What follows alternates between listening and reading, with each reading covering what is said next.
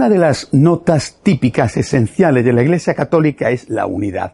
Decimos que la Iglesia es una, santa, católica y apostólica. Apostólica porque está basada en la fe transmitida por los apóstoles, es santa porque en ella se puede alcanzar la santidad, es católica porque es universal, está en todo el mundo y afecta a todas las clases sociales, a todas las culturas, y es una. Una y no varia, no repetida, no, no diferente, no parecida, una.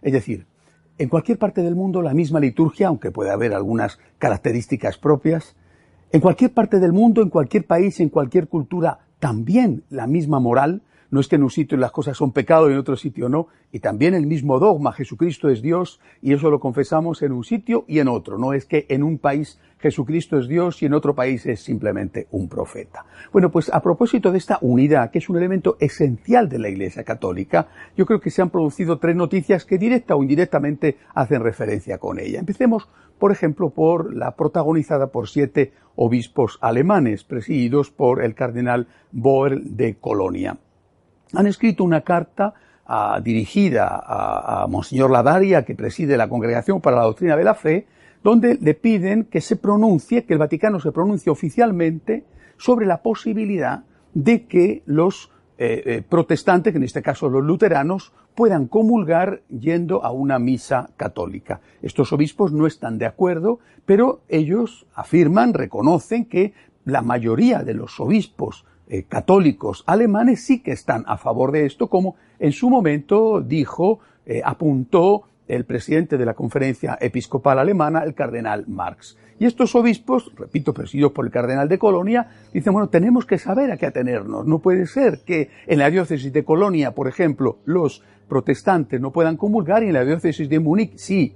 Y naturalmente eso se puede repetir y expandir a otros sitios. No puede ser que en Alemania sí en Estados Unidos no. O no puede ser que en Estados Unidos sí y en Canadá no. La Iglesia es una. Y si no hay unidad en la moral, unidad en el dogma, simplemente deja de ser la Iglesia católica, la Iglesia fundada por Jesucristo.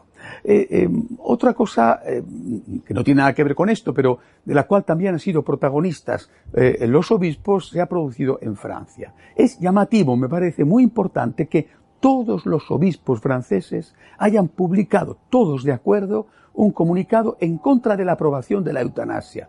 Digo que me parece importante y valiente la postura de los obispos franceses, donde por otro lado pues hay de todo, es decir, hay gente más de una línea, gente de otra, eh, hay gente más progresista, más conservadora, pero todos se han manifestado abiertamente, públicamente en contra de la aprobación de la eutanasia, quizá porque ven venir el lobo debido a que países vecinos como Holanda o Bélgica la tienen ya aprobada. Y, vuelvo a lo mismo, si la Iglesia no es una, es decir, si la Iglesia en Francia rechaza la eutanasia y en otro sitio la admitiera, la Iglesia habría dejado de ser católica. Pero una de las cosas que más me han preocupado esta semana ha sido la noticia de que eh, China, hecha pública por las autoridades comunistas de China, la noticia de que China estaría dispuesta a un acuerdo con el Vaticano con una sola condición. Los obispos católicos en China los va a nombrar el Partido Comunista. No los va a nombrar el Papa. Ni siquiera una hipótesis parecida a aquella que durante siglos funcionó para eh, lo que llamaban el patronato español, es decir, el imperio español. Bueno, pues el rey tenía el privilegio de presentación y después el Vaticano, el Papa, elegía de aquellos tres que le presentaba al rey de España, elegía el que creía más conveniente o reenviaba la terna diciendo que ninguno le parecía bien. Ni siquiera eso. Ellos, los comunistas chinos, quieren nombrar a los obispos católicos en China. Evidentemente esto no puede ser aceptado de ningún modo. Entre otras cosas, vuelvo a poner el ejemplo de la unidad de la Iglesia, porque si esto se acepta en China, ¿por qué no se va a aceptar en Estados Unidos? ¿Por qué no se va a aceptar en Argentina? ¿Por qué no se va a aceptar en España? Es decir, los chinos son más que los demás. El gobierno chino puede nombrar a los obispos chinos y no lo puede hacer el gobierno español, el gobierno inglés, el gobierno norteamericano. Eh, eh, es decir, en la medida en que la Iglesia tiene que sobrevivir a los acosos y dificultades que tiene en el momento presente, en esa medida tiene que mantener por encima de todo su unidad.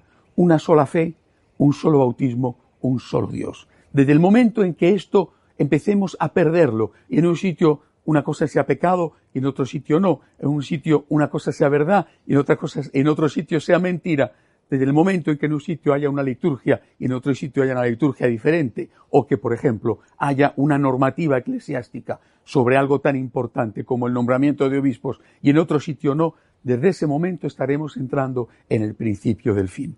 O la Iglesia católica es una, o la Iglesia ha dejado de ser católica. No nos estamos jugando algo accidental.